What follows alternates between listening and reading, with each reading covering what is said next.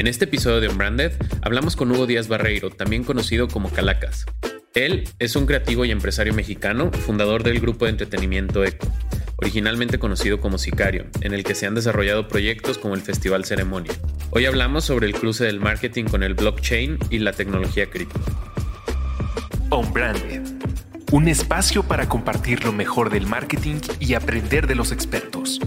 Con Alex Gersberg, Berna Pavón y Jerónimo Ávila en cinco años sí estás tarde, en cinco años dijiste, no, no quiero ver eso de NFTs, no, no me interesa, no, ahí sí ya estás tarde. Hoy en día yo creo que estás en un muy buen momento de, iniciar, este, y, sobre todo eso, lo que dices, ¿cuál es tu visión a largo plazo? ¿Qué es lo que quiero estar ahí eh, pisando fuerte a largo plazo? Creo que mi producto tiene una forma de vida digital o mi servicio o lo que sea que tiene un interés, entonces empezar a hacerlo ahorita nos compartió cómo fue el proceso que le permitió adentrarse en el mundo del Web 3.0 las criptomonedas y el blockchain para poder comprender cómo integrar estas tecnologías a los proyectos que ha desarrollado.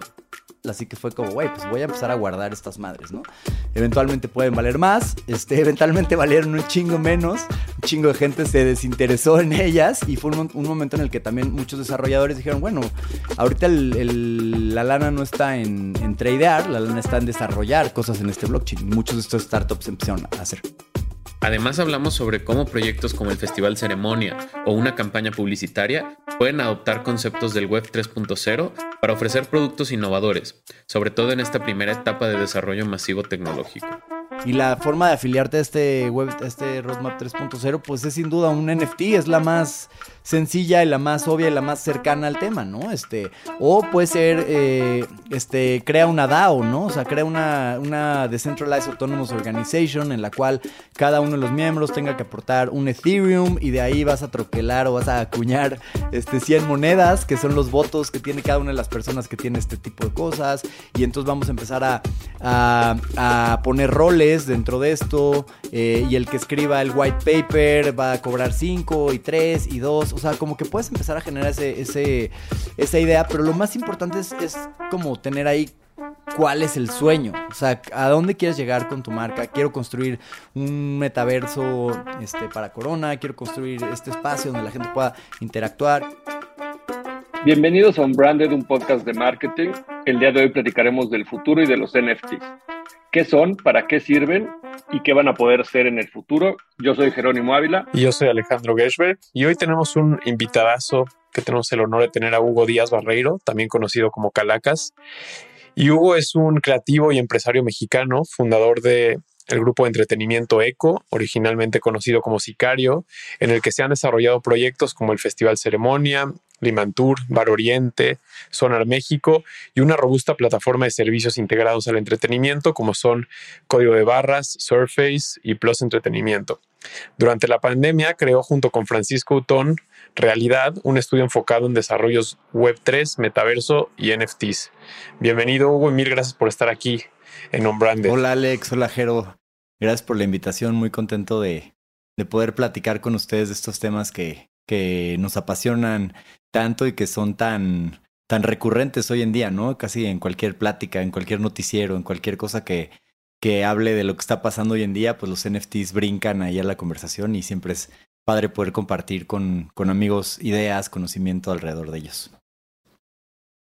Buenísimo, esa es la, la intención de, de Unbranded y, y para arrancarnos, Hugo, pues no, no podemos empezar a hablar del futuro y los NFTs sin poder setear las bases y entender de una forma que sea un poquito más completa que solamente googlear eh, qué es un NFT, pero que tú nos puedas decir eh, con tu experiencia de la forma más básica for dummies, qué son los NFTs, para qué sirven, cuál es su futuro y bueno, si en el proceso se nos cruzan conceptos como blockchain, criptomonedas, metaversos, pues de paso también explicarlo para toda la gente que, que nos escucha. Buenísimo, pues sí, eh, como bien dice Alex, creo que lo primero este, que entender alrededor de, los NFTs es el tema de las criptomonedas, que son estos tokens que están registrados en el blockchain y que le permiten a las personas transaccionar, pasarse valor de unos a otros, pues a través de justamente el blockchain y que este, este registro queda ahí, ahora sí que colgado, eh, es descentralizado y digamos que no depende de si se cayó la, si se cayó el banco de BBVA o alguna institución bancaria que justamente es centralizada, eh, estas transacciones son validadas por cientos de, computadoras que están alrededor del mundo y este, pues validan que el monto o la lana pasó de del A al B, ¿no? Entonces, creo que esa es la, primera parte y, y, creo que habla muy, es muy importante tenerlo claro para entender la relación entre uno de ellos. Ahora, con una criptomoneda, llámese Bitcoin, Ethereum o Dogecoin o cualquiera de esas, de esas monedas, eh, digamos que hay eh, ciertas reglas a través de las cuales se van a ir minando, hay algunas que son, que son finitas, por ejemplo Bitcoin, se van a minar X número de Bitcoins este, eh, y, ya, y that's it. Ethereum tiene otro tipo de protocolos y, y, este no tiene necesariamente un supply terminado, pero lo que tienen en común todas ellas es que cada Bitcoin es igual a otro. Es decir, que si yo te paso un Bitcoin y tú le pasas otro Bitcoin a, Jero, no importa cuál sea, o sea, su valor es exactamente el mismo, son iguales y demás. Y un NFT es un non-fungible token, este, que quiere decir que es este, un, token que no es intercambiable, que en términos muy sencillos y prácticos quiere decir que que no es uno igual a otro. Y este, estos son igual tokens que son, son emitidos en una, en una blockchain, eh, pero que son diferentes. Entonces el token A pues no es igual al token B. El token A tiene cualidades este, importantes, propiedades, pudiese eventualmente abrir es una llave diferente, ¿no? Versus que un este, versus que un, un cryptocurrency, un Ethereum, un, un, Bitcoin, pues son exactamente iguales y es imposible de, diferenciar este, pues, entre uno u otro, ¿no? Partiendo de ese, de ese principio. Ahora, los NFTs pues han, han, tenido un auge muy grande y la gente está hablando muchísimo de ellos porque representan eh, una revolución en el tema de propiedad o, de ownership eh, de cosas, ¿no? Entonces, estos, estos eh, tokens al, al, ser completamente diferentes uno de otros pueden tener o pueden estar relacionados con la propiedad de algo, de un arte, de, pues sí, inclusive de, tierra, de real estate, eh, una membresía de algo y demás, ¿no? Entonces, eso, eso es lo que hace la, diferencia un poco entre una criptomoneda y un, y un este, criptomoneda común, un Bitcoin, un Ethereum y, un NFT, ¿no? Es que no son fungible, no son intercambiables y los NFTs son únicos y, muchas veces pueden estar, eh, son un certificado de cierta forma de propiedad de, de algún asset. Oye, Hugo, hablaste mucho de blockchain, solamente para garantizar que todos los que nos escuchan partimos del mismo lugar. ¿Cuál, cuál sería la definición for dummies de, de blockchain? Eh, pues la, blockchain es una red eh, este, de, muchas computadoras, es una red descentralizada en donde transacciones se van registrando, este, de, cierta forma se subastan, es decir, como si yo le quiero transferir un Bitcoin a, a, este, a Alex, eh, ¿quién se rifa a a validarla, ¿no? Y se pone un precio en, de esa comisión y entonces ahí están este, justamente estas personas que, que, validan estas transacciones, las inscriben en el blockchain y se quedan, se queda escrito ese bloque y es algo que es, es como for life, ¿no? O sea, para siempre va a estar eh, registrado que yo te pasé un Bitcoin, eh, tiene un timestamp, quiere decir que te lo pasé a las 3 de la tarde. Este, y, pues ahí muestra los valores y muestra como todas las intermediaciones que se dieron para, para que ese Bitcoin llegara de, de, de mí a, ti. Porque es muy importante y porque cuál es la, la revolución alrededor de justamente el tema de, de, del Bitcoin, es que es completamente descentralizado.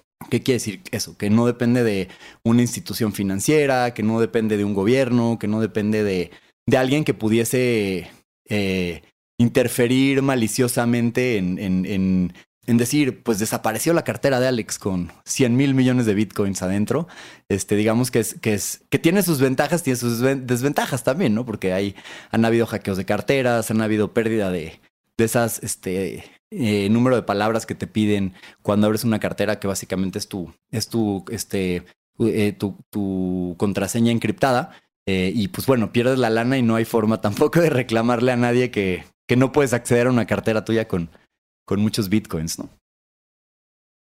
O con uno, o con una fracción de ellos, ¿no? Que también es algo como bien interesante y bien importante que el ownership de, de una criptomoneda puede estar inclusive dividido en muchas parcialidades, en muchos pedazos, en muchas fracciones chiquitas. Oye, yo con este tema y relacionado al marketing, siento que los NFTs en particular hay un tema de, de FOMO, eh, de si es el, nuevo el nuevo burbuja de los .com, ¿no? Me acuerdo cuando la gente compraba dominios porque luego iban a vender millones de dólares y hoy vemos agentes comprando ilustraciones de, de changos, ¿no? De apes eh, o de cyberpunks y, pagar 50 mil, 100 mil, 500 mil dólares por un GIF, ¿no? O por un JPG. Y yo cuando explico estas cosas, como que dicen, ¿cómo? O sea, pero es una imagen que luego le puedo dar un print screen y entonces como que no, no es copiable, ¿no? Hay como mucha, eh, muchas dudas alrededor de esto y creo que tiene que ver el principio de los NFTs con la escasez, ¿no? Al igual que el arte, pues hay una sola Mona Lisa o solo ciertos cuadros de Monet y por eso pues valen lo que valen. Y creo que por eso hay un FOMO relacionado a, esa escasez, pero también creo que en el marketing cuando, cuando te enfrentas a cierta innovación y a ciertas tecnologías de innovación, de repente a veces hay un hype por una moda y no necesariamente están puestas las bases para generar el valor que esa tecnología puede, puede hacer en el futuro, ¿no? Me gustaría entender un poco tu visión desde el, desde el marketing y un poco también que nos platiques de este proyecto que, que acaban de hacer hace poco de los NFTs del Festival Ceremonia, que creo que es un proyecto que eh, yo vi allá afuera que hizo mucho ruido, que me gusta que está basado en un concepto como de una membresía y creo que eso liga un concepto virtual abstracto con algo un poco más físico tangible. Eh, y sobre todo para todos los mercadólogos que nos escuchan, pues de repente, ¿cuáles serían esos tips o esas bases, a lo mejor a través de esta experiencia que han tenido ustedes, para basar un proyecto de este tipo de NFTs o metaverso o en general cualquiera de estos conceptos emergentes, pero que esté sustentado en cosas que realmente generen valor y que no sea solo por el hype de hacer algo, ¿no? Que creo que eso podría ser peligroso. Claro. No, tal cual, Jero, o sea, la acabas de dar al clavo. Em, hay, hay mucho, mucho hype alrededor del tema NFTs.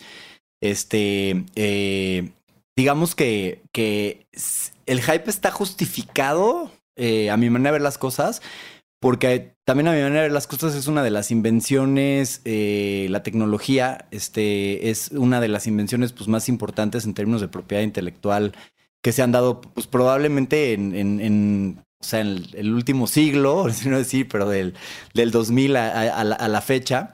Eh, este, porque es básicamente eh, poner o set, set a ground en términos de, ownership de cosas, de propiedad intelectual, de retribución a los creadores, eh, muchos mecanismos que, están ahí, que estaban inclusive en una industria tan grande como el tema del arte, este, flotando por cientos de años, si no es que por miles, ¿no? O sea, digamos una cosa de, por ejemplo, la, la Mona Lisa como un ejemplo, pues este, eh, se creó, se vendió una primera vez y ha pasado este, no, no, sé exactamente la Mona pero ha pasado, no sé, por 10 manos quizás, ¿no? De, eh, de, el que la compró y la heredó y la vendió y demás. Y han habido como muchas transacciones, ¿no? De, de, esta, de esta pieza hasta llegar a un museo en donde está estoqueada y ya deja de tener valor.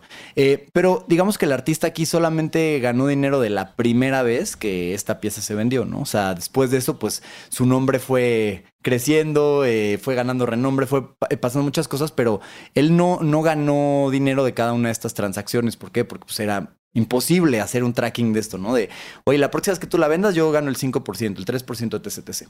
Em, y, y pues bueno, justamente lo que la innovación en términos de propiedad intelectual es que este, cuando se crea eh, Ethereum, se, crea este concepto de smart contracts, que básicamente lo que quiere decir es setear en un contrato inteligente o en un contrato digital cuáles son las reglas del juego para cada una de las transacciones que se van a dar este, de este determinado asset. Entonces, en ese tema, lo que es muy interesante es, decir, como no dependes del ser humano para que lo que pasa en ese contrato se ejecute. Se ejecuta, como se hace a través de las criptomonedas, se ejecuta una vez que la transacción se hace. ¿no? Entonces, en ese contrato tú puedes determinar y puedes decir, eh, yo quiero que el 10% de los royalties de o, de, las ventas que se genera esta pieza cuando pasa de mano en mano, se van capitalizando a esta, a esta cuenta o esta billetera, que es la billetera este, del artista, y ese artista va, va gana dinero de eso, ¿no? Entonces, es una forma como muy pues muy moderna y muy avanzada de justamente poder ser dueño o ser creador de una, hoy en día de un arte o de un concepto, un audio o de alguna cosa más, y es un poco quitar el intermediario del hombre para la ejecución de ese de esa cuestión, ¿no?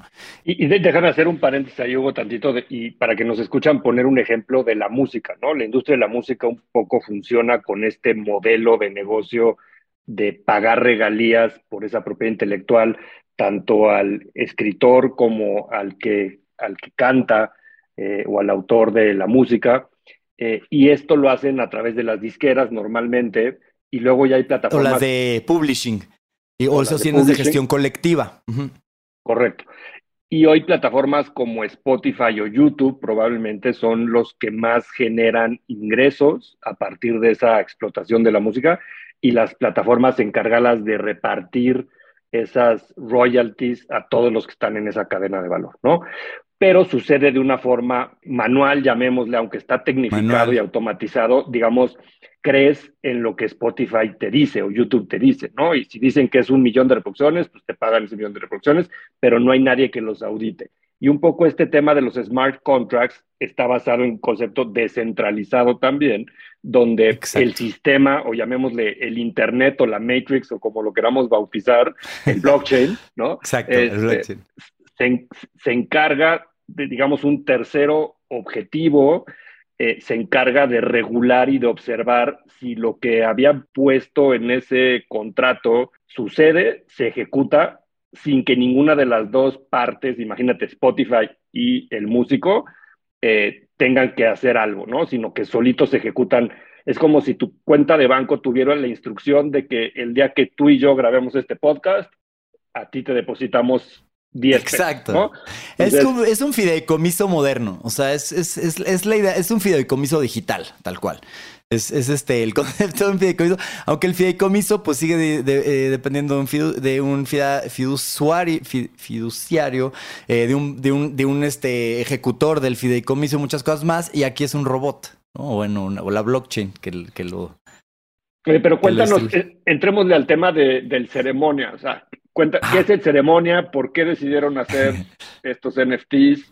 Eh, Exacto. Entonces, eh, como se genera esta, esta cosa y es como un poco el, tema de los smart contracts, de los NFTs y demás, entonces eh, se empezaron a generar pues justamente estos, pues estos artes, que, la tendencia de los más populares son esta cuestión que se llama, o este tipo que se llama PFP, Profile Picture, este, que son justamente estos, pues imágenes JPGs que son creados eh, generativamente porque tienen que ser únicos, son únicos en código y son únicos también, o su carátula este, como tal, pues es este JPG que, está hacia afuera, de los cuales pues los más famosos son los Bored Ape, ¿no? Y entonces todo esto, es un poco la promesa es que son generados por un algoritmo este, que mezcla capas, este, va mezclando layers de fondo, personaje, accesorio, este, eh, piercing, un montón de cosas y crea este arte que es único, que está amarrado a, a un, este, a un token, ¿no? un token emitido en una red.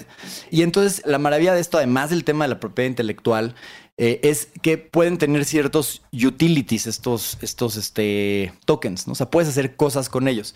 Y pueden tener también derechos puestos en, en, ellos. Entonces pueden tener reproduction rights, este, pueden tener, eh, en el caso de, por ejemplo, si fuera un audio y demás, puede, puede ser un remixing rights, eh, puedes tener derecho de publicar esta imagen, puedes tener como muchas cosas en cuanto a lo que puedes usar con, con las imágenes, ¿no? Entonces, justamente, pues de ahí viene un poco el, auge de, del tema de los NFTs, porque es, este, estoy comprando este pedazo de arte digital en el cual tengo un certificado este, que está inscrito en el blockchain, que es inviolable, que potencialmente puede ser heredable y demás, y además tiene una promesa de, que puedo hacer algo con él hoy en día, o sea, como es este acceder a cierta, eh, a, cierto portal web 3, eh, 3.0, eh, puedo inclusive hacer, este, utilizarlo para hacer una colaboración o para hacer una colección de playeras y demás, ¿no? Entonces los Board Ape fueron como que este proyecto, este Blue Chip NFT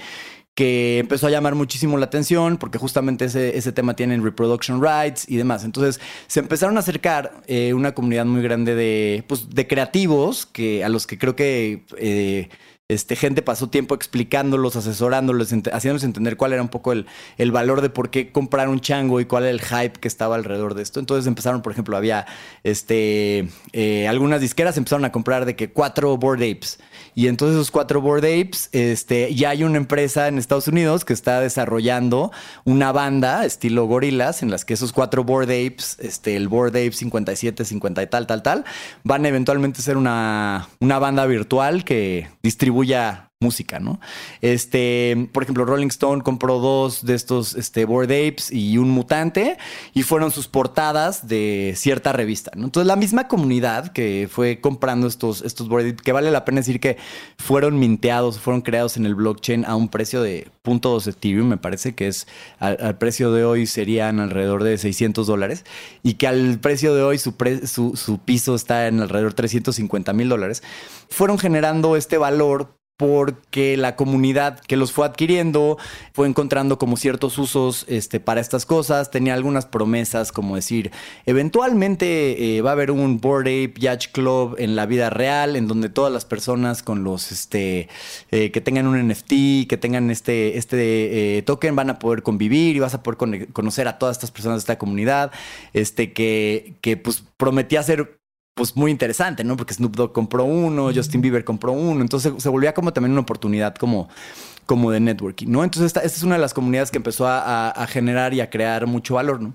Todo este antecedente, Jero, para platicarte de dónde viene la idea del, tema de, los ceremonios, ¿no? Entonces nosotros, bueno, yo, yo eh, me empecé a interesar en el tema del cripto por ahí del 2017, como muchas personas, abrí una cuenta en Bitso, empecé a comprar Ethereum por un amigo que conocía, que, que, me habló sobre la revolución de los smart contracts, que en ese entonces era solamente una promesa, era como en el futuro, y vas a poder dejar tu testamento en un este, smart contract, y vas a poder escriturar tu casa en un smart contract, etc. dije, wow, wow, es una revolución cabrón, y yo empecé a comprar Ethereum en esa época. Pero nuestro, o tu approach era muy externo, era decir, güey, solamente puedo comprar, tradear, tradeando me fue fatal, así que fue como, güey, pues voy a empezar a guardar estas madres, ¿no?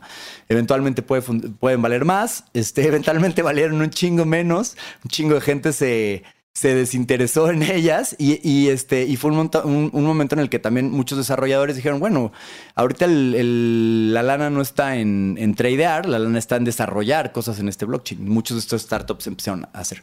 Entonces, cuando yo empiezo a ver el auge de los NFTs, empiezo a ver que hay muchas cosas ahí, este, mi primer approach nunca nunca ha sido de coleccionista, de entrarle con un chingo de lana en el momento en el que ya está este súper explotado el tema, sino más bien como observador y entender cuál, cuál es el valor que se está generando, cuáles eran las propuestas y las cosas que se estaban prometiendo en ese entonces. Entonces, eh, pues todos estos eran clubes en los que eventualmente iba a haber un evento, en el que eventualmente, o sea, muchas promesas a largo plazo. Y yo y mi y Francisco, este, que es mi socio justamente en realidad, y nuestros socios en, en, ceremonia y demás, dijimos, güey, pues nuestro workflow está un poquito al revés, porque nosotros ya tenemos esos playgrounds físicos, ya tenemos esos lugares en donde la gente se encuentra en la vida real, ya tenemos una comunidad súper arraigada al festival este, que lo quiere un chingo. No es un festival al que van 150 mil personas, pero las 35 mil personas que van son fans del festival, comparten sus valores, comparten valores de integridad, comparten valores de, de equidad social, equidad de género, apoyo a comunidades LGBT, o sea, como todo ese tipo de cosas que que el festival promueve. Tanto que de hecho cuando el festival se, se canceló en el 2019 por la pandemia, vieron prácticamente 10 mil personas que guardaron su boleto esperando que el festival regresara, ¿no? Un poco en, forma de, apoyo. Entonces dijimos, güey, pues creo que podemos empezar un proyecto de NFTs eh, un poco al revés, o sea, ofreciendo ya beneficios, ofreciendo este, perks en un espacio que ya existe, eh, que en un inicio fue Festival Ceremonia, pero que ahorita estamos expandiendo a todas las cosas que hacemos dentro de, Grupo Eco y darle la posibilidad a la gente de comprar un pedacito de, de, esa, esa comunidad, eh, que hoy en día es una comunidad o, es un holder de un token de, del Festival Ceremonia, pero que eventualmente se pudiese convertir en una DAO, ¿no? Que una DAO es una este, Decentralized eh, Autonomous Organization, en la cual los miembros o los holders de un token pueden emitir votos sobre ciertas cosas o pueden tomar decisiones sobre... Eh, en un sueño, ¿no? ¿A quién buquear o eh, cómo utilizar la, el, dinero que viene de los patrocinadores o inclusive pueden llegar en una DAO hasta fondear un festival sin la ayuda de los, de los patrocinadores, ¿no? O sea, si, si, si un DAO se lo propone, pues han logrado cosas muy cabronas, ¿no? Entonces, como que dijimos, creemos que es un approach como muy honesto eh, para una comunidad de personas que ha creído, que ha apoyado el festival, que ha estado ahí. Y pues es una forma de, de brincar a este movimiento. Eh, no por el hype, sino por, por las razones adecuadas, ¿no? Que es un poco regresándome a lo que tú me decías de, es hype, o sea, ¿quién están brincando ahorita? o sea, es buen momento para brincar, ¿no? Pues yo creo que sí hay mucho hype, yo creo que es un buen momento para brincar, pero es un buen momento para brincar entendiendo bien el, eh, el, la tecnología, entendiendo bien cuál es el alcance hoy en día y proyectando que es solo el inicio de lo que, de lo que va a llegar a ser, ¿no? Hoy en día sigue siendo una promesa eh, a largo plazo el tema de los NFTs, hacia dónde se van a desarrollar pensemos como consumidor y, que me tienes que pichar como, este, a ver, de entrada, ¿cuánto valía un NFT del ceremonia? ¿O en cuánto salió a la venta? De entrada, yo, yo soy como muy de la idea de como alinear todos los valores de un producto, ¿no? O sea, todo tiene que estar bien alineado, todo tiene que estar bien pensado para que funcione. Eh, y, una de las cosas principales es que el tema de NFTs, eh, pues está también ligado a un tema de ecología y daño ecológico por el tema del mining, por el tema de, Ethereum, por el tema de los gas fees que son muy altos y un montón de cosas más. Entonces, eh, respondiendo a tu pregunta del precio, nosotros decidimos este, montar el proyecto sobre una red, sobre un Layer One, este, que, que es literal como un Ethereum Layer One sobre el cual puedes construir y programar ciertas cosas, que se llama Solana, que es una red que se mina de una forma diferente, no con hardware, eh, por lo cual tiene un, un, este, approach ecológico pues más friendly, no, no, digamos que no genera tanto calor para el planeta como puede ser un Ethereum, que Ethereum está en proceso de justamente cambiar esa forma de mining a, que, a que ya no lo sea, que es Ethereum 2 eh, y demás. Eh, y, era, es una red que tiene esa ventaja y también tiene un tema de transaction fees mucho más chicos que lo que puede llegar a ser un, un fee de transacción en Ethereum.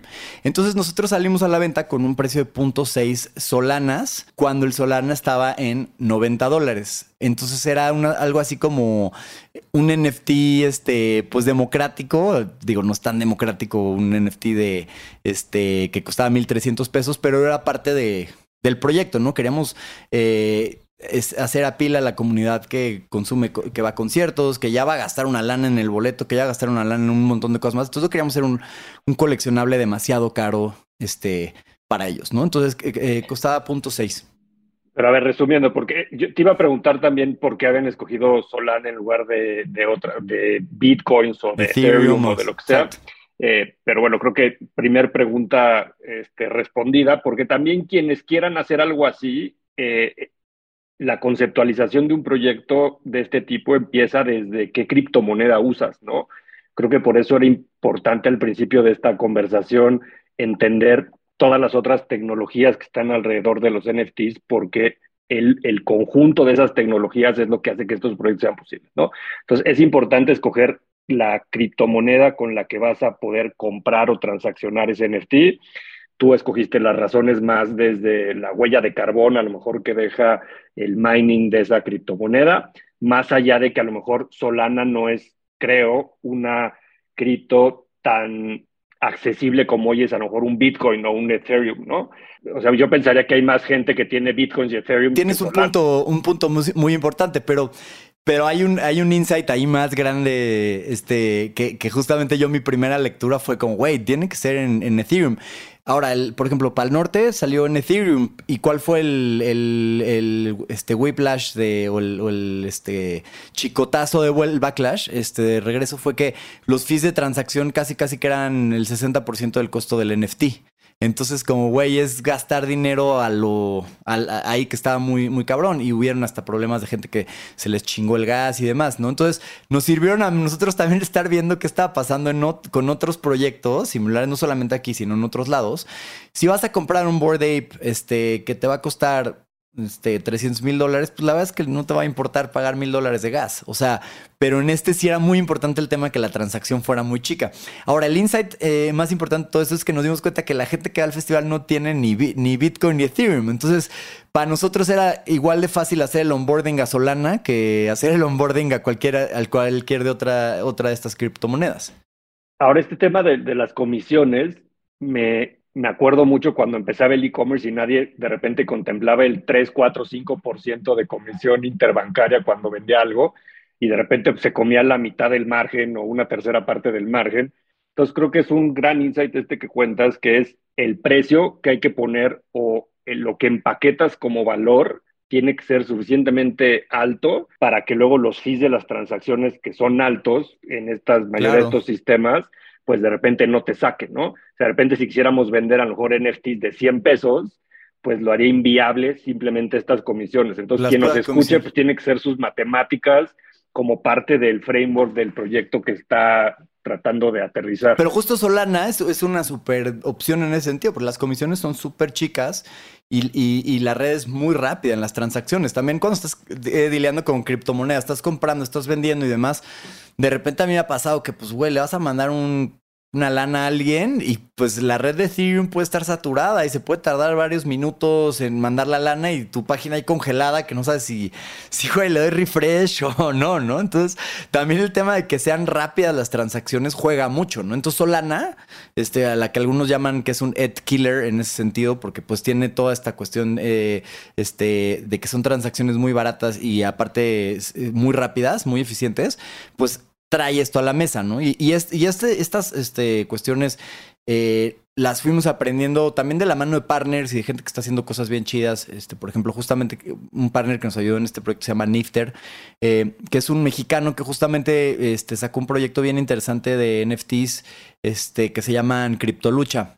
Y pues él, después de haber hecho la criptolucha y de haber hecho su mining de 8888 este, criptoluchadores como pixeles, muy en la onda de, de este, de, los, de los punks, eh, pues literal abrió su startup que lo que hace es ayudar a, personas que quieran hacer este creación de una colección, eh, montarlas en Solana, ¿no? Entonces él fue uno de los principales que nos dijo, güey, vamos a hacerlo en Solana y vamos a trabajar con esta red. Este, créeme, a mí ya me funcionó. Y él hizo el de Criptolucha y el de Lolita Ayala, que también sacó una colección de NFTs. Que también hay lo, lo que es importante de entender es que estos proyectos requieren como de una programación, ¿no? O sea, el crear este smart contract eh, pues requiere de alguien que lo programe, que lo codee literal, y, es importante que ese sea también parte del know-how que hay alrededor de esto, ¿no? Ahora, a mí me gustaría como cerrar como el tema de, de, este proyecto como lo vendías en 1200 pesos, pero ¿qué compraba? ¿No? esa es la pregunta del millón cuando alguien compra NFT. O sea, todos estos minutos para. Y luego yo te cuento cómo fue mi experiencia. exacto. Escuchar mi experiencia chaborruca, güey, donde tuve que llamarle a Hugo a decir, güey, perdón, no entiendo ni madres, no sé qué Solana. porque seguro lo compraste antes de saber qué compraba. Total. De hecho, lo compré y me no solamente me tomó tiempo saber qué había comprado, por un momento no sabía qué tenía y, y confieso que todavía no, no sé, porque sé que rola un Excel con el numerito del que compré y que incluye, del cual es un buen momento para decirte que no sé, no sé qué compré, güey. No tengo ni idea. Hoy vas a saber qué, hoy vas a saber qué tienes.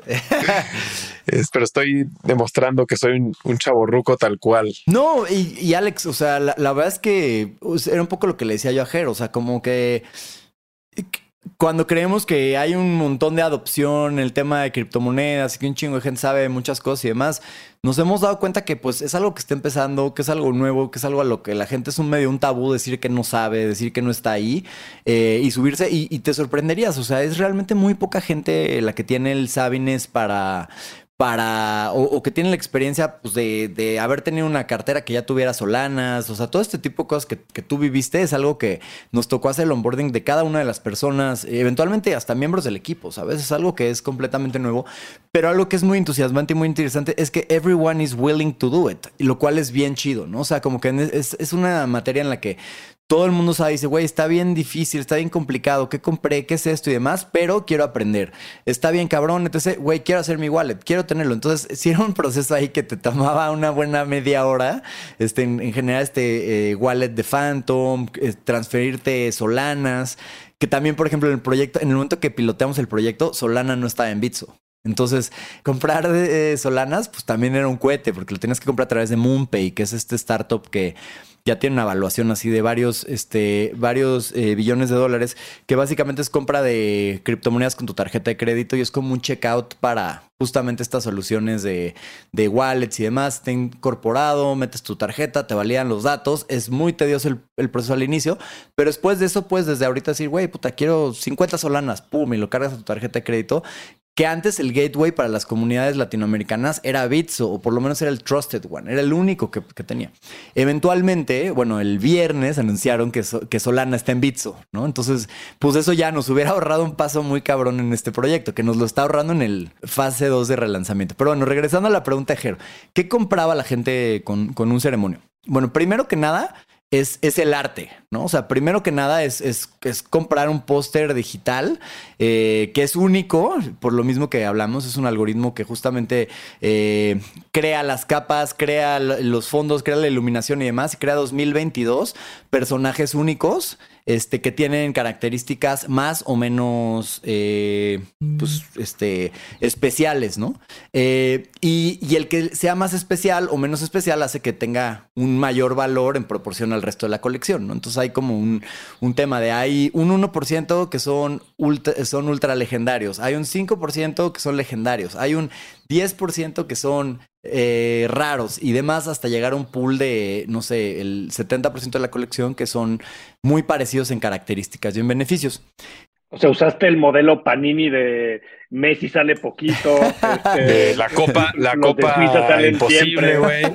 bueno, Cuauhtémoc Blanco salía, pero de a tres por sobre, güey. por sobre. Pues es el modelo. Pero es interesante cómo desde el diseño del producto puedes diseñar la estrategia de marketing y de escasez. Yo creo que eso está padre. Eso está cabrón. O sea, eso es lo más interesante y todo. Ahora, regresemos al tema que es It's a game, ¿no? O sea, es un juego y es un juego, es probablemente el juego, mucha gente habla del metaverso y puta huevo el metaverso, pues el metaverso empieza ahí, ¿no? Porque es como un este, eh, este casa de tesoro que tienes que ir al Discord y encontrar y ganarte un espacio en el whitelist. Entonces ya estás en el whitelist, ¿qué te da el whitelist? Te da el derecho a comprar primero que todos, al precio de salida. Entonces ya estoy en precio reserva 2, entonces voy a tener que comprar un poco más alto. Es como preventa. O sea, whitelist es como este para los conocidos, miembros del proyecto, la gente más cercana tienen un whitelist en un proyecto de NFTs. Eh, y después hay como diferentes niveles de preventa hasta que se acaba la venta, la preventa y ya sale a la venta general. Cuando la colección se soldautea, pasa al mercado secundario. Se cierra el candy machine, se cierra el, se cierra el minting, que es el, que es el proceso de inscripción de estos este, items en la. A ver, hagamos un paréntesis. ¿Y ¿Qué es el minting? el proceso de mintear es el proceso de, de, justamente inscribir ese token o el proceso de creación de ese token en el blockchain. Es el momento en el que tú intercambias tu criptomoneda por esta nueva moneda que es un token que tiene sus cualidades propias que acabamos de platicar y que está asociado a un JPG. Exacto, el, intercambio sucede ahí en el sitio, se mintea y entonces pasa a tu galería de a tu galería de NFTs. O sea, el minteo, Jero, es la, el momento del sorteo donde te das cuenta si ganaste algo muy especial o eres parte de, los la plebe. y pico. lo, googleé hace unos días y viene del tema de acuñar monedas. ¿no? O sea, cuando, cuando alguien estampaba, imagínate los romanos en un pedazo de oro y estampaba su sello en, en la, y, y, hacía una moneda con ese sello, a ese acuñarlo, ese es el minting. Y ese mismo concepto es el que se trae, entiendo aquí, que es cuando se genera este certificado, este smart contract, este velo como en una factura, cuando tú generas una factura y viene un sello digital hasta abajo. El CFDI. Que, no es tan emocionante. Ah, no es tan emocionante, pero estando lleva haciendo un chingo de tiempo y nadie está hablando de eso. Este, pero eso es un certificado único de alguna manera. No es tan inteligente, pero creo que eh, es la versión primitiva, es el primo de esto que estamos platicando. Este, y en ese momento que emites la factura y que el SAT la sella y pone esa cadena que nadie sabe qué significa, ese es como el minting. Exactamente, ya lo tienes clarísimo. Y de hecho, este, justamente tengo varios amigos que son cotorros y cuando acaban de mintear dice, lo he acuñado, tío. Y habían, habían acuñado a sus, este, a sus ceremonios, ¿no? E-, eso han de decir todos los youtubers españoles, porque mis hijos hablan como youtuber español siempre porque este, es lo único que ven. Sí, justo así de, lo he acuñado, tío. Pero bueno, hicimos el minting no sé qué, Sigue sin contestarme qué compró Alex con ¿Qué compró Alex? Bueno, primero que nada, este, el, arte digital, que es un arte que, que, tiene esa cuestión, que es como un, eh, un souvenir, eh, un, un, arte que, por ejemplo, para. Hay muchas pantallas nuevas que, que justamente tienen, este, puedes conectar tu wallet a ellas. Entonces tienes, en vez de tener una, una pantalla en tu sala, tienes un frame y en ese frame puedes tener tus NFTs y, y si tienes un cripto chango ahí, pues güey, eres una, una riata. Este, o si tienes un ceremonio, eres más indie y estás apoyando una comunidad de festivales mexicanos. Eh, pero, pero bueno, primero que nada es el arte digital y creo que es importante en ese sentido porque hay como justamente este debate de decir, o sea, el NFT puede ser únicamente un un arte, un art block. O sea, puede ser únicamente ese tema, ¿no? Porque siempre es la. Porque también cuando orientas demasiado este tu un proyecto que está muy relacionado con el arte y que tiene que ver con quién hizo el, quién hizo el, los 3D, quién hizo el texturizado, quién hizo todo ese tipo de cosas, pues mucho la pregunta de la gente es como, güey, ¿qué, más beneficios? ¿no? Y se puede convertir como medio en un club de lealtad o en un club de una comunidad este medio pedinche ahí, ¿no? De, güey, ¿qué más me puedes dar? ¿Qué más me puedes dar? ¿no? Entonces lo más importante que hay que entender es que el consumidor que siempre quiere más. Que siempre quiere el, todo. Entonces, eso, primero es el arte. Luego, después nosotros anunciamos una lista de, de beneficios que ir desde como es en sorteo y, no sabes qué te va a tocar, entonces teníamos un pase doble, este vitalicio para Plus dentro del festival. Entonces tú tienes ese NFT, lo tienes en tu cartera y cada año vas este, a ceremonia y lo redimes por un pase doble Plus con quien tú quieras para ir al festival. Entonces ahí ya empiezas a, darte cuenta o ahí empiezas a, ya evaluar este, cuánto pues, puede llegar a a valer eso, ¿no? En un festival como Coachella, en un festival en el que... ¿Y cómo garantizas, perdón interrupción, pero cómo garantizas la mano negra muy, muy, muy mexicana, ¿no? De decir, bueno, pues el pase doble plus, pues lo va a ganar Jero y, y se lo... O sea, ¿cómo garantizas, eh, digamos que lo que haría el, interventor? Sí. Pues justamente es parte del, del se, llama el Candy Machine. Es una, este, pues es un, una, un software eh, que justamente lo que hace es, es la cartera principal de todos estos assets y, y, cada vez que hace el minting asigna uno completamente random dentro de la colección. O sea, no tendrías forma tú de decidir a quién le va a caer. No, yo no tendría forma de, de eh, randomly no. Podría generarse un uno a uno y que yo le transfiera a alguien decirte, güey, este te hice un NFT especial porque es un artista del festival, es un uno a uno y tiene un chingo valor por X o Y. Pero dentro de los 2022 yo no tengo forma de, de asignar un, de asignar algo random a alguien que le va a tocar. Ahora, hay muchos proyectos, por ejemplo, este, que por inexperiencia nos pasó en el sentido de que, eh, pues, en la mera emoción, pues nosotros también empezamos a mintear y a gastar también criptomonedas en comprar ceremonios. Y este Ceci, mi socia, que es, una, que es la directora creativa del proyecto, le tocó uno del uno chido, ¿no? O sea, le tocó uno que tenía una licuachela y que tenía este eh, un, pase doble, ¿no? Un pase doble general para, para el festival de por vida. Que bueno, de por sí ya lo tenía, ¿no? Porque igual siempre iba.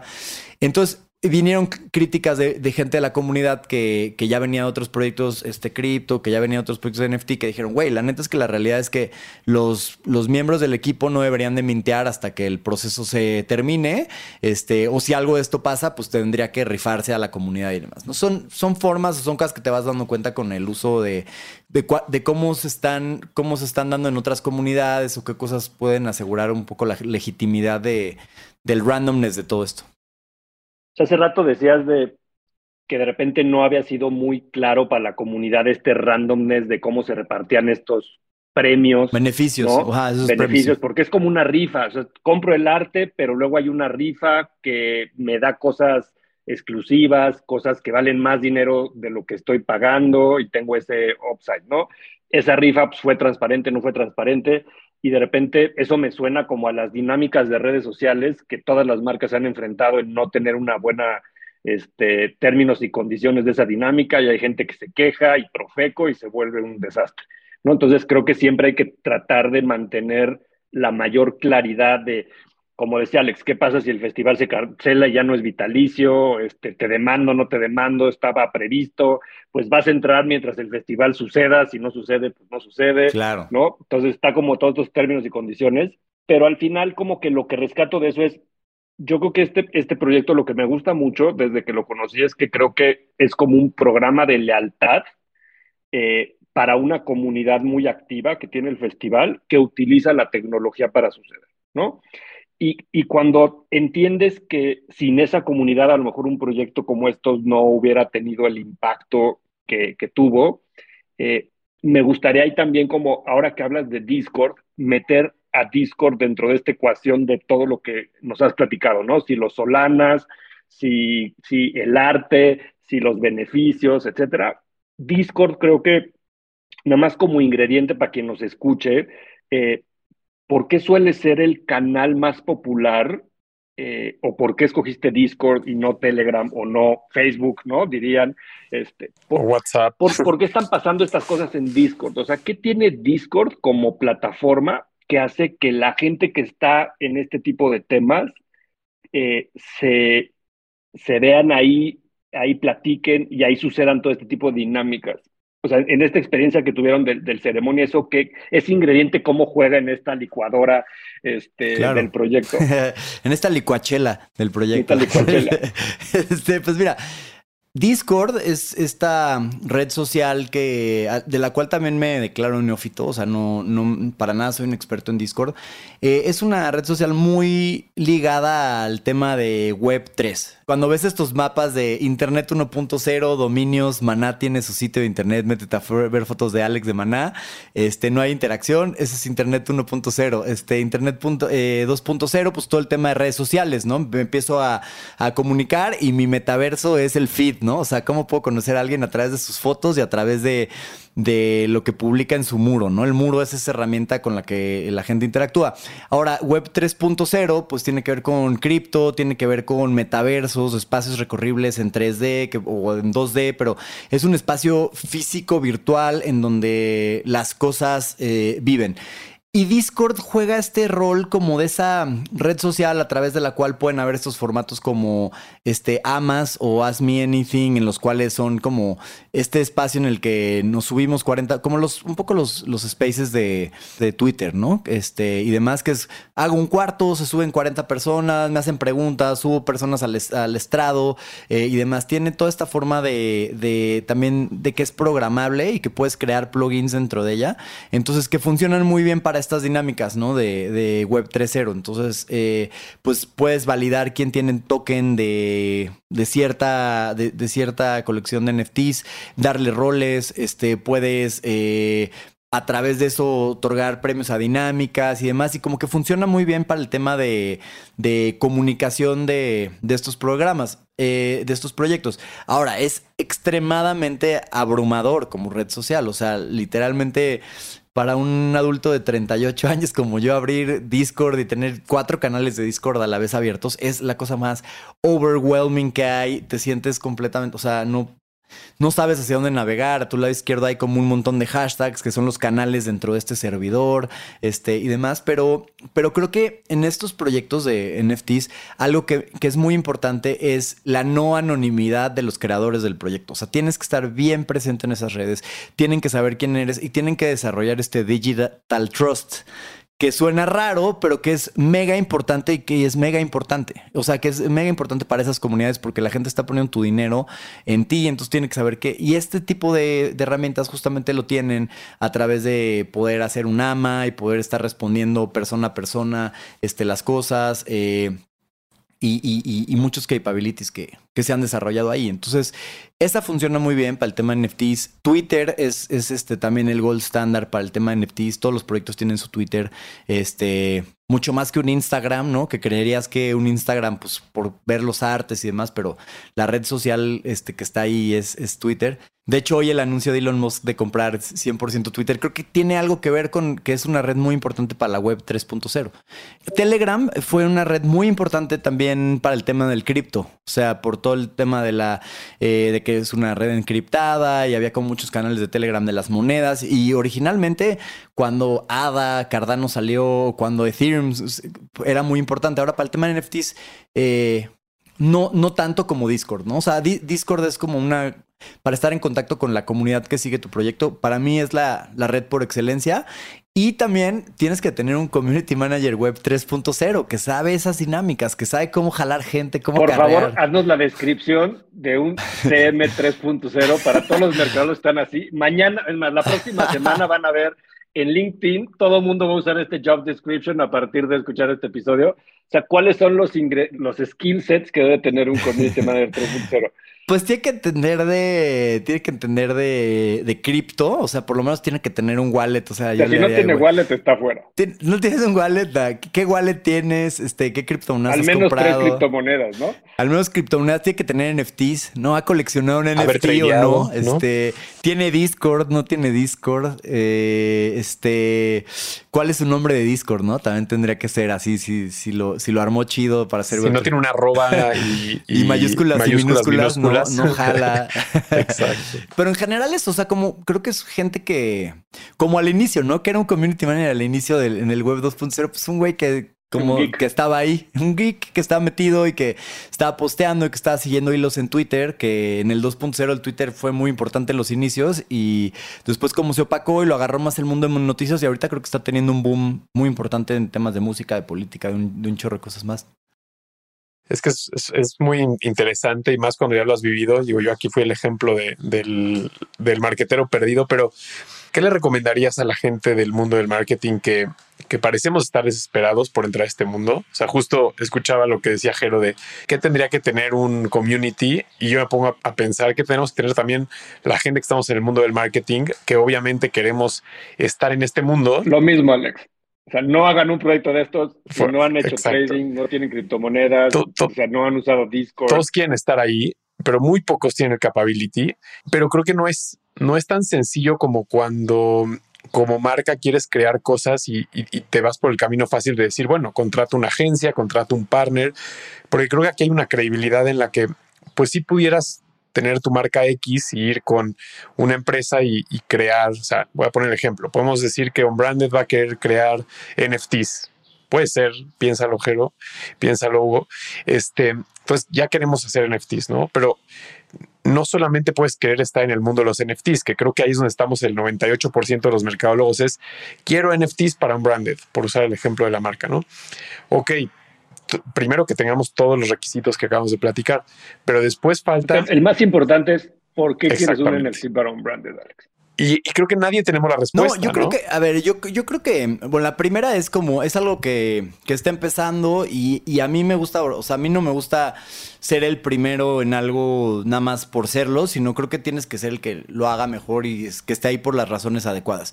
Eh, yo, yo, yo, si tú me dijeras, tengo una marca y quiero hacer este eh, NFTs, yo te diría, ¿cuál es tu roadmap web 3.0? ¿Qué, ¿Qué quieres lograr en la web 3.0? O sea, y es una cosa bien a largo plazo. Es decir, quiero construir el metaverso de Unbranded en el que todos los este, brand managers y personas hagan networking y sea un espacio en el que se generen este tipo de conversaciones abiertas, en el que intercambiemos talento, en el que hagamos un chingo de cosas, etc, etc, etc.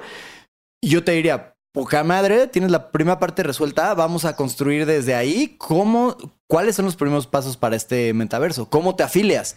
Y la forma de afiliarte a este web, este roadmap 3.0, pues es sin duda un NFT, es la más sencilla y la más obvia y la más cercana al tema, ¿no? Este, o puede ser, eh, este, crea una DAO, ¿no? O sea, crea una, una Decentralized Autonomous Organization en la cual cada uno de los miembros tenga que aportar un Ethereum y de ahí vas a troquelar o vas a acuñar este 100 monedas, que son los votos que tiene cada una de las personas que tiene este tipo de cosas y entonces vamos a empezar a, a, poner roles dentro de esto eh, y el que escriba el white paper va a cobrar 5 y 3 y 2, o sea, como que puedes empezar a generar ese, ese, esa idea, pero lo más importante es, es como tener ahí cuál es el sueño, o sea, a dónde quieres llegar con tu marca. Quiero construir un metaverso este, para Corona, quiero construir este espacio donde la gente pueda interactuar, que etc, etc, pues está poca madre. Entonces ahí te diría, creo que la tienes muy clara de hacia dónde, de hacia dónde tienes que ir y, y NFTs es definitivamente tu camino de, de inicio, ¿no?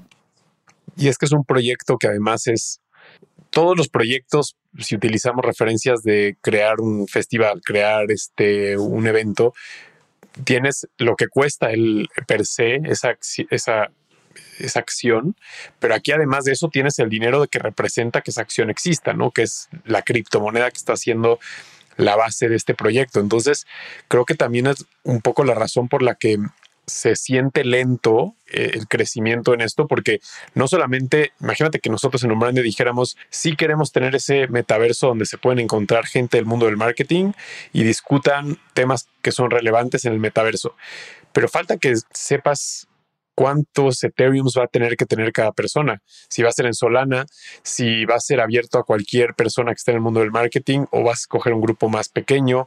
Entonces, creo que empiezo a entender por qué todos queremos estar, pero para estar tienes que también tener el dinero para estar. Yo creo que también ahí lo, lo que hay que hacer es la propuesta de valor, Alex. O sea, imagínate, siguiendo este ejemplo de Unbranded, que de repente tú garantizaras de cierta manera que las marcas van a conectar con las agencias y que los únicos que van a entrar a los pitches de esas marcas son las agencias que están en esa comunidad. Y ahí es donde empiezas un poco también a dar beneficios adicionales a lo mejor a la membresía. Porque el NFT es, simplemente la credencial, ¿no? Es como comprar una membresía de un club de golf. Si, pero si ese pues es el propósito, si no es un art block, si no es un tema, pues sí, es, un, es, es, esa, es esa membresía, ¿no? Claro y, que creo que ahí es donde está la, la, idea más, más difícil de qué quiero ser yo en este Web 3.0 o en, en, en, esta digitalización, ¿no? La podemos llamar como quieras. Pero es si tú eres una marca de coches o eres un banco o eres la industria que seas, lo de menos es la imagen, ¿no? Y, conseguir un artista chingón que te haga la imagen. Es la propuesta de valor que hay detrás del uso de todas estas tecnologías, ¿no? Sea el metaverso o las criptomonedas o el NFT. Entonces, yo creo que la pregunta de fondo aquí es, esa evolución que voy a tener como compañía, tú piensas en American Express y esta tarjeta Black, pues yo creo que de alguna manera lo que representa esa tarjeta es un estilo de vida y que tú tienes acceso a ese estilo de vida cada vez que la sacas de tu cartera y alguien la ve, ¿no? Entonces, eh, tener un NFT de un ape en tu Twitter y que todo mundo que entra a tu Twitter sepa que esa madre vale 350 mil dólares, eso te da un estatus. social, currency también. Eh, o eh, tanto económico como a lo mejor de trendsetter o de lo que tú quieras de algún tipo ese, digamos, creo que es un espacio en el que seguro va a haber oportunidades, eh, va a haber cosas muy exitosas y va a haber cosas que fracasen rotundamente. O que sean estafas. O que sean estafas. Pero lo mismo pasó en el e-commerce, lo mismo pasa en todo lo que, eh, todas las tecnologías que, que empiezan a emerger y a madurar. Creo que de fondo es cómo queremos ser disruptivos en ese modelo de negocio. Entonces, imagínate siguiendo el ejemplo de la Black American Express y un banco. O sea, si yo en lugar de ponerle nombres a las tarjetas, ¿no? Que la Plus y la Plus Plus y la Plus Plus Plus Plus Plus, ¿no? Este, y la negra y la doble negra y la triple negra, empiezas a vender con esto mismo que hemos platicado de ceremonia, un certificado digital que no es diferente que una tarjeta. Hoy las tarjetas físicas de plástico da igual, o sea, ya todo el mundo ahora hasta traemos wallets en nuestros teléfonos, este, hay otras tecnologías para pagar con tu celular y que de ahí esté ligada tu tarjeta. O sea, el plástico como tal va a ser poco vigente en el futuro, ¿no? O sea, fue una tecnología que nos sirvió muchos años, va a dejar de servir rápido. Y este tipo de tecnología, de repente, yo te puedo, imagínate que de repente hay tarjetas que solo hay 10 mil y tienen acceso a una sala VIP en el aeropuerto o tienen acceso a ciertos descuentos o a lo mejor una preventa en el buen fin o a XY beneficios y ese contrato de todos esos beneficios están puestos en un en un smart contract que puede ser este NFT o puede ser algún otro tipo de cosa, ¿no? Pero el problema no es tanto ya programarlo y implementar la tecnología. El problema está en cómo haces un modelo de negocio. Y que sea sostenible también, ¿no? Para dar que sea negocio para la compañía, ¿no? Este, ese es ahí donde creo que deberían estar las marcas y las empresas pensando cómo usar estas tecnologías para generar esa disrupción. Porque si no se vuelve un tema, creo que de Sí, es earn media, ruido y, de conseguir notas. El ruido de repente hace earn media, ¿no? Y es positivo.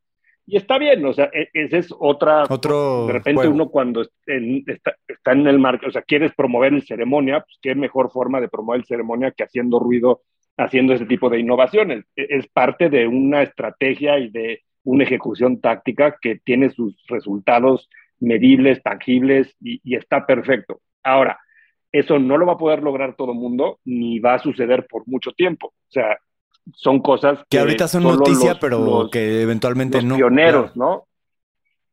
Yo creo que lo que sigue es, una vez que pase ese hype, yo creo, de que todo el mundo lo use por usarlo sin saber ni qué es. Como yo. Eh, y que lo compre sin saber qué compró también, creo, como mucho de lo que está pasando allá afuera. Creo que ahí es donde tenemos que tener esa conversión más difícil. Y es difícil porque todos estamos entendiendo esto, desde los pros, los contras. Eh, creo que Hugo hoy compartió muchísimos ejemplos de cosas que fueron descubriendo en el camino. Eh, y la verdad es que creo que tenía un proyecto bastante pensado y estructurado y felicidades. Gracias, bueno, pero aún así, pues, de repente, pues, pero pues aún así descubres cosas, ¿no? O sea, la gente se queja, este, ah, se, ganó alguien del equipo lo que pues, no se debió de haber ganado, pero ni siquiera pensabas en eso, ¿no? Este, yo creo que esas cosas pasan, pero también es lo emocionante y es, a mí es lo que me apasiona de, es como ser astronauta y ir a descubrir un planeta nuevo, ¿no? Y de repente este, descubres otras especies y unas son venenosas, este, otras saben rico, claro. Este, y es parte del viaje y de, aprovecharlo.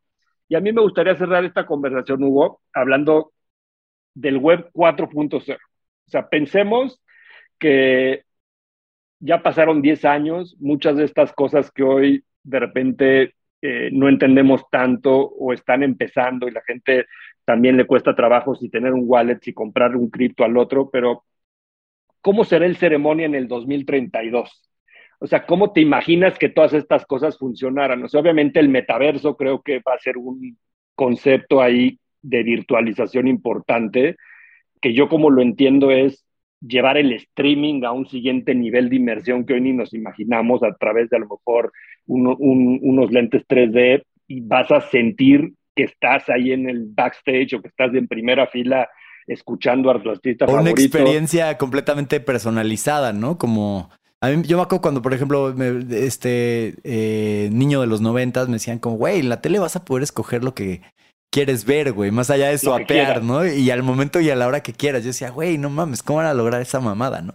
Ahora, este, pues en un futuro, pues pueden ser, sí, justamente experiencias 100%, eh, este, ¿cómo se llama? Personalizadas. Yo creo que, a ver, Web 3.0 es el ownership eh, digital de cosas, es el pago a través de criptomonedas, es esta cripto wallet que tienes tu vida en ella, tu arte, como un montón de cosas y demás si me quisiera ir muy Black Mirror y, así muy loco, este, pues igual Web 4.0 es cuando estas assets digitales y estas cosas digitales cobran vida y se encuentra una forma en la que puedan tener una vida propia y una conciencia este, propia y evolucionan y, y, demás. Este, puede ser ese momento en el que puedes comprar eh, un NFT que es un corazón y tienes una impresora, este, un flash eh, printer en tu casa y lo puedes imprimir y, lo puedes usar. O sea, suena loco, pero pues está bien loco ya de entrada lo que está pasando hoy en día y si pensamos de lo que ha pasado de 15 años para acá, pues es, una cosa ahí que, que, siento que va hacia allá, ¿no? Yo,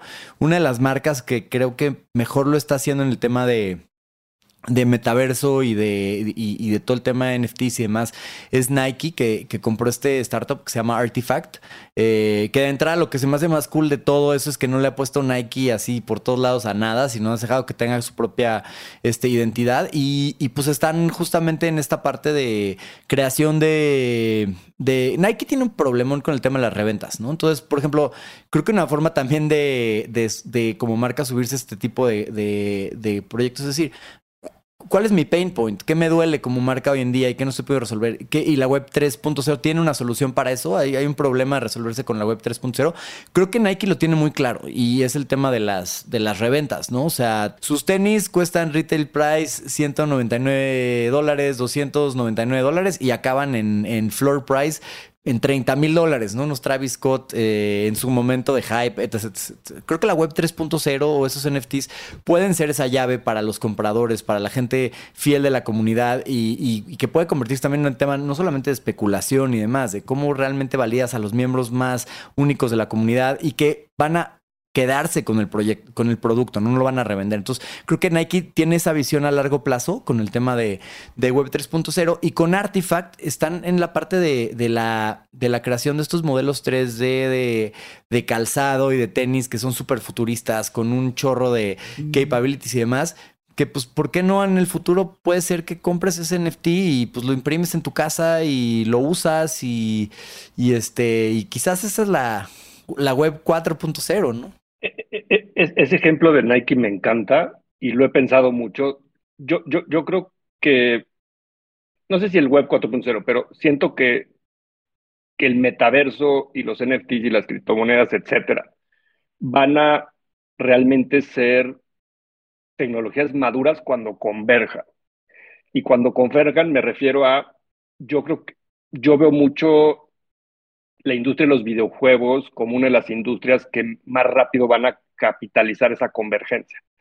Porque yo creo que en los videojuegos los, los intangibles del videojuego tienen mucho valor. Por ejemplo, cualquier juego que vas evolucionando tu personaje por niveles en base a experiencia, ¿no? Imagínate cualquier shooter o cualquier cosa de estas que mientras más matas, más mejor nivel y te vas este, la espada mágica y la espada mágica 2 o, el escudo 57, este nivel este, titanio, ¿no? Y entonces nadie te mata porque este, tiene un nivel de protección altísimo. Y hay gente que vende sus cuentas porque llevar tu avatar, llamémosle, a esos niveles de performance, pues cuesta muchas horas de juego FIFA Coins. y muchos skills. Yo compro FIFA Coins. ¿no? Yo compro FIFA Coins. Entonces, ¿Cuál va a ser la moneda de cambio ahí? Pues, pues una alguna criptomoneda, ¿no? Puede ser Microsoft Points o puede ser la que tú quieras. Entonces, creo que hay el tema, los videojuegos han usado monedas virtuales hace muchísimos, años. no es algo nuevo. Simplemente no son transferibles entre un sistema y otro, como a lo mejor una cripto. Sí, son sistemas cerrados. Y creo que van a ser sistemas semi, semiabiertos, al menos, hacia el futuro. Y creo que el ejemplo de Nike me gusta mucho porque esto mismo que hemos hablado en el episodio de tu avatar y eh, símbolo de un estatus, ¿no? O sea, tener en Twitter un, avatar de un ape, ¿no? Te da un estatus virtual, social. Eh, yo creo que lo mismo va a pasar con los tenis. O sea, los tenis, los sneakers traen este hype, ¿no? Eh, que hablabas. Y creo que si ahora yo te regalo como Nike, además del estatus físico, te regalo estatus virtual, y como un certificado de ownership único, de si tú tienes estos tenis Jordan, edición especial, que valen dos mil dólares, tú puedes usar esos tenis en el, en el metaverso, imagínate en, en, Fortnite o en cualquier este, metaverso, y que la gente adentro de ese metaverso vea que tienes esos tenis. Entonces, yo creo que ahí es entender el tema del lujo, ¿no? Por ejemplo, y ligar lo físico con lo virtual. Entonces, creo que ahí empieza una experiencia, a lo mejor de estatus, pero ahora imagínate que lo haces funcional. Y me gustó mucho cuando usaste esa palabra hace rato de el NFT tiene una función eh, más allá de, de, la apreciación artística. Entonces, imagínate que mi personaje, cuando traiga esos Air Jordans, corre el doble de rápido que si no los trajera. Y entonces ya me das una ventaja en el videojuego ir más rápido que los demás. Y ahí empiezas a a unir las leyes físicas del mundo real con las leyes físicas del mundo virtual, llamémosle, y puedes hacer intercambio de valor entre esas dos cosas, porque el dinero físico tiene una representación. Y ahí es donde Ready Player One sucede, güey, porque ahí es donde. Que, ahí es el para mí el 4, güey, porque, porque ya el Ready, el Ready Player One, donde la gente iba en un lugar un bote de basura porque le importa más invertir su dinero en el, en el metaverso que en su cuadrito de 3x3 donde vive, ¿no? Yo creo que ese es el peligro del, del 4, ¿no? Pero es el peligro de todas las innovaciones, ¿no? O sea, yo, o sea, mis papás, pues cuando veían que yo podía consultar lo que sea en el Internet en los noventas, pues también imagínate el peligro, claro. ¿no? O sea, porque pues estaba la información buena y la información mala. Entonces, pues esto no es diferente. Y creo que vamos a tener que aprender a, a usarlo con mesura, ¿no? Este, y no volvernos locos. Pero creo que también e, e, ese mundo del futuro va a ser de los que experimenten en el presente y aprendan más rápido para cuando esos momentos lleguen, ¿no? O sea, yo si fuera una marca que esté escuchando este podcast, yo me pondría a pensar de, lo importante no es hoy hacer el NFT y que lo coleccionen, y está padre y creo que es parte del experimento, así como hablábamos del community manager que si no está hoy probando esas cosas no va a entenderlas, lo mismo las marcas y, las marcas que hoy no estén experimentando con esto no van a estar listas en 5 o 10 años o el tiempo que tome a que estas cosas locas que estamos diciendo pasen para aprovecharlas. Y ese es el peligro de no hacerlo. Totalmente, o sea, esto es, es una cosa de ¿Estoy tarde? No, no estás tarde. Estás en un buen momento para empezar. Estás es una cosa que, que de aquí a cinco años va a haber. En cinco años sí estás tarde. En cinco años dijiste, no, no quiero ver eso de NFTs. No, no me interesa. No, ahí sí ya estás tarde. Hoy en día yo creo que estás en un muy buen momento de, de iniciar. Este, y, sobre todo eso, lo que dices, ¿cuál es tu visión a largo plazo? ¿Qué es lo que quiero estar ahí eh, pisando fuerte a largo plazo? Creo que mi producto tiene una forma de vida digital o mi servicio o lo que sea que tiene un interés. Entonces empezar a hacerlo ahorita yo creo que es un momento de hacer un mini, eh, mini equipo web 3.0 que sea, no tiene que ser muy grande, tiene que ser de tres personas que les interese el tema, que tengan estas conversaciones, empezar a hacer este, pruebas, empezar a probar eh, con tecnologías, con cosas, con agencias que, que hagan estos proyectos. Qué buen concepto para, para cerrar, Hugo, porque al final pues es un poco como darwiniano, ¿no? Pero al final es, pues no solamente va a sobrevivir el más fuerte, ¿no? Sino el que mejor se adapte, el que mejor esté preparado, me refiero un poco a las marcas, que, que es como una guerra constante con la competencia hoy en día, ¿no? Que en Amazon o en, o en Walmart ya existe todo en genérico, pues sí, sí es la, la marca que esté más preparada justo para lo que dices, ¿no? Y creo que esos son el tipo de conceptos que tal vez como concepto no son tan evolucionados, pero siguen siendo relevantes y, necesarios para todos los que estamos detrás de, una marca o de una empresa. Y, agradecerte, Hugo, tu tiempo, la clase que nos acabas de dar de, NFT brutal. No, hombre, al contrario, ustedes, gracias. Este, la neta, con toda, y, este, con toda humildad y, y con todo sentido, decir, estamos empezando todos en esto y no llevamos tampoco demasiado este tiempo y tampoco lo que, lo que yo haya dicho es como la verdad, sino simplemente lo que, lo que yo he encontrado en, en este tiempo de, de investigación y, y, este, y pues muy agradecido, ¿no? Con la oportunidad de venir a platicar sobre un proyecto que, que tanta pasión este, genera y sigue generando en, en todo el equipo, ¿no? No, es increíble que lo, que lo veas con esa humildad, pero también que no dejes de ver que eh, no está pasando en muchas industrias, no está pasando mucho en México. Entonces, sí es, sí es algo disruptivo y sí es algo que, que es punta de lanza. Y para nosotros, yo, yo no me acuerdo, hace mucho que no tenemos un capítulo que toma tanto tiempo en grabar, eh, en el sentido de, de, tener una conversación tan nutrida y que si no la detenemos nos podemos seguir este, tres horas más quitándote más tu tiempo, pero agradecerte y, invitar a toda la gente que nos escucha, que si le gustó este capítulo lo comparta, que visiten eh, el Instagram de, de, Hugo, que aparece como arroba calacas, vean su trabajo, síguenlo de cerca y, y si les gustó este capítulo, compártanlo y, síganos en Spotify o en cualquier red social como arroba unbranded podcast. Y ahí estamos donde sea que escuchen podcast. Y pues nos vemos en el siguiente capítulo. Muchas gracias, Hugo. Gracias a ustedes. Gracias a ustedes. Y los que han llegado hasta esta parte del episodio, fíjense bien en la portada de este episodio. Ahí va a estar uno de los dos NFTs de Alex para que vean de qué estuvimos hablando.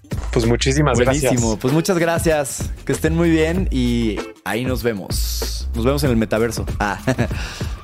Gracias por escuchar On Branded. Revisa el resto de nuestro catálogo donde seguramente encontrarás otra conversación que será de tu interés. Tus comentarios y ratings en las plataformas de escucha nos ayudan a crecer y llegar a más personas.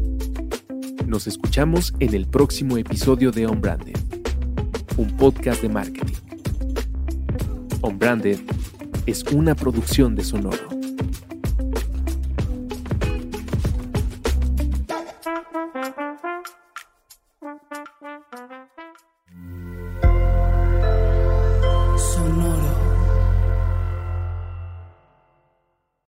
Is Ryan here, and I have a question for you. What do you do when you win? Like, are you a fist pumper? A woohooer, a hand clapper, a high fiver. I kind of like the high five, but if you want to hone in on those winning moves, check out Chumba Casino. At ChumbaCasino.com, choose from hundreds of social casino style games for your chance to redeem serious cash prizes. There are new game releases weekly, plus free daily bonuses. So don't wait. Start having the most fun ever at ChumbaCasino.com. No purchase necessary. Group. Void were prohibited by law. See terms and conditions. 18 plus.